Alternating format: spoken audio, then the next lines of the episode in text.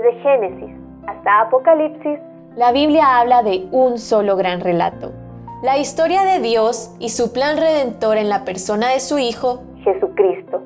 Te invitamos a escuchar este extracto de la Biblia devocional centrada en Cristo, presentada por Lifeway Mujeres y Biblias Holman.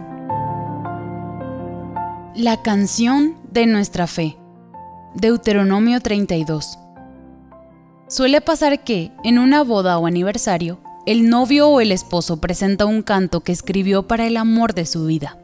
Tal canto suele expresar sus sentimientos hacia la persona a quien se lo dedica, quizás al narrar un poco de la historia de la relación y termina con una expresión de su afecto y compromiso.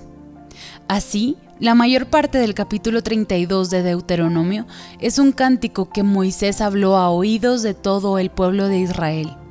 Moisés está a punto de despedirse de este pueblo a quien había acompañado por 40 años en el desierto.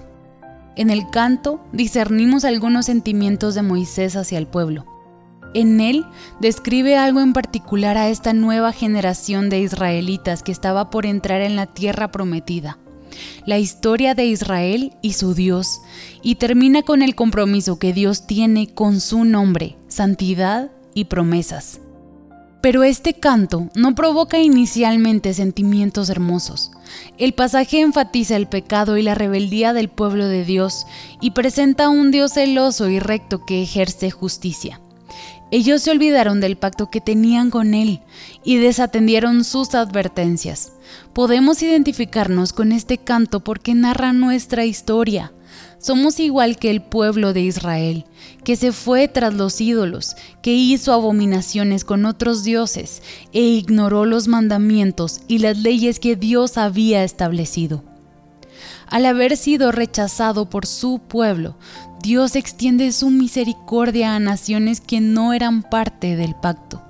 Yo también los moveré a celos con un pueblo que no es pueblo. Dios había prometido a Abraham que todas las naciones de la tierra serían benditas por medio de él. En Gálatas 3:14 se indica que esto sucedería a plenitud por medio de Cristo, pero aquí ya se vislumbra lo que pasará, aún antes de que el pueblo de Dios entrara en la tierra prometida. Israel estaba a merced de Dios y por causa de su nombre, Él defendió y rescató al pueblo. Si Dios nos rescata a nosotras, es por pura misericordia y para gloria de su nombre. Podemos y debemos cantar esta canción de nuestra fe al reconocer que nosotras y nuestras familias hemos sido rescatadas y bendecidas por el mismo Dios misericordioso que rescató a Israel. No temamos reconocer la gravedad de nuestro pecado, confesarlo y descansar en que Cristo se hizo maldición por nosotras.